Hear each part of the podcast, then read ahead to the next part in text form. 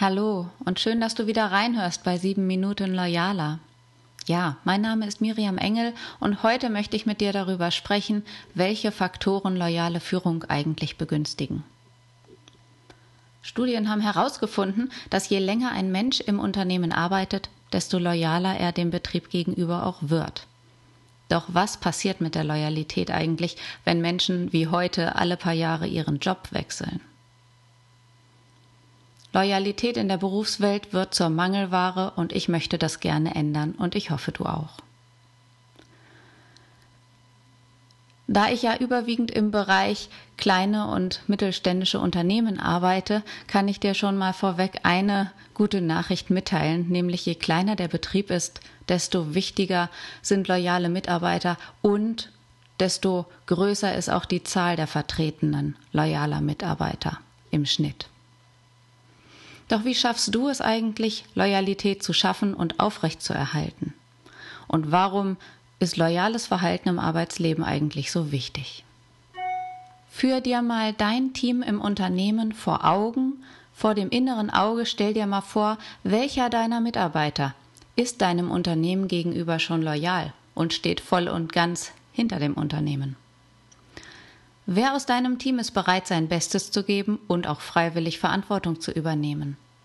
Denn Loyalität setzt voraus, dass man sich dem Unternehmen zugehörig fühlt und sich mit dem auch identifiziert. Ein Traum, wenn du einen loyalen Mitarbeiter hast oder gleich ganz viele. Und die sind heiß begehrt und das werden deine Wettbewerber wahrscheinlich auch spüren. Heute soll es darum gehen, warum trotzdem loyale Mitarbeiter immer weniger werden und was du auch tun kannst, um mehr Loyalität in deiner Teamführung, in deinem Unternehmen zu aufzubauen und auch zu erhalten. Ganz wichtig ist, Jobhopping, also ständige Berufswechsel, sind Loyalitätskiller. Und schaut man sich die moderne Arbeitswelt einmal an, sieht man auch, dass es in ist, schnell zu wechseln, alle zwei bis drei Jahre die nächste Karrierestufe zu erklimmen und in immer häufigeren, kürzeren Abständen wird herumgesprungen und das Unternehmen gewechselt. Und wenn das passiert, kann sich dieses Zugehörigkeitsgefühl, das es braucht für Loyalität, gar nicht so richtig entwickeln. Heißt das für uns jetzt im Umkehrschluss, dass Loyalität ein berufliches Auslaufmodell ist? Nein, natürlich nicht. Deine Vorteile als Arbeitgeber und deine Wettbewerbsvorteile mit loyalen Mitarbeitern sind, dass sie sich mit kreativen Ideen einbringen, sie darum bemüht sind, das Unternehmen nach vorn zu bringen, so auch wie du, ja, wie ein Mitunternehmer, und sie sind zuverlässig und verschwiegen, wenn es um interne Informationen geht, die nicht nach draußen gehören. Und natürlich bringen loyale Führung und Zusammenarbeit auch Vorteile für den Arbeitnehmer mit. Dann stell dir mal vor, loyale Führung und Zusammenarbeit. Das bedeutet, einem Mitarbeiter, einem Arbeitnehmer Sicherheit zu geben. Die Sicherheit, ein geregeltes Einkommen zu, zu haben die Sicherheit, sich nicht auf die Suche nach einem neuen Job machen zu müssen, die Sicherheit, dass das Unternehmen morgen auch noch da ist, weil es loyal, zukunftsorientiert und zielstrebig geführt wird. Und das allein sorgt auch schon für eine große Zufriedenheit am Arbeitsplatz. Voraussetzung, auf beiden Seiten muss Vertrauen herrschen, gegenseitig. Oder anders formuliert, wenn nur eine von euch beiden, wenn nur eine Seite loyal ist, dann droht das Konstrukt halt ganz schnell in sich auch zusammenzustürzen. Und gerade das Loyalitätsverhältnis, das Vertrauensverhältnis zwischen Vorgesetztem und Mitarbeiter sind damit gemeint. Das sind die fragilsten Konstrukte, weil die Hierarchie als Hürde dazwischen steht. Und das ist auch der Grund, warum Unternehmen mit flachen Hierarchien mit einer niedrigschwelligen Unternehmensstruktur es leichter haben, diese Unternehmenskultur zu leben, miteinander das Zugehörigkeitsgefühl schneller zu entwickeln und auf einer kollegialen Ebene einfach immer zusammenzuarbeiten. wie bei einer freundschaftlichen Basis.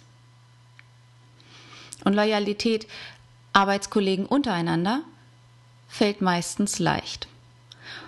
Nur dieses hierarchische Verhältnis, diese Hürde zum Vorgesetzten, die ist erstmal schwieriger zu überwinden und diese Hürde muss auch immer von oben genommen werden. Das heißt, der Vorgesetzte, die Führungskraft, der Chef oder der Unternehmer. Im Zweifelsfalle du bist derjenige, der zu moderieren hat, das Loyalitätsverhältnis, das Vertrauensverhältnis zu verbessern.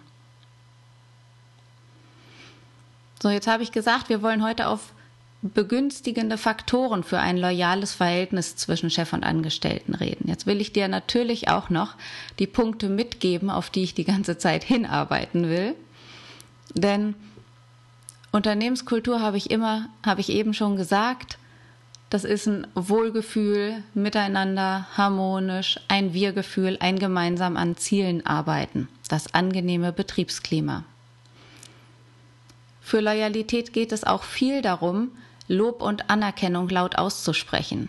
Und auch da ist es typabhängig. Der eine braucht nur einen Klaps auf die Schulter und der nächste braucht mal ein längeres, würdigendes Gespräch.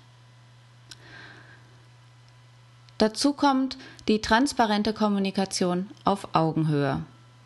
Wenn du dir jetzt mal vorstellst, wie deine Besprechungen aussehen, Einzelgespräche oder Teambesprechungen, wie läuft das da? Kommt da jeder zu Wort? Vielleicht kannst du da auch noch mal schauen, die Transparenz zu erhöhen, indem du jedem einen Teil dazu beitragen lässt und trotzdem zeitverantwortlich bleibst mit deiner Besprechung. Grundsätzlich geht es halt um ein faires und respektvolles Miteinander und deshalb ist es gerade so wichtig, auch jeden einmal zu Wort kommen zu lassen. Wenn du langjährige Mitarbeiter hast, die ein höheres Vertrauen und eine höhere Loyalität zu dir und zu deinem Unternehmen schon entwickelt haben, geht es auch immer wieder darum, deine Mitarbeiter weiterzuentwickeln, Weiterbildungsmöglichkeiten zu geben.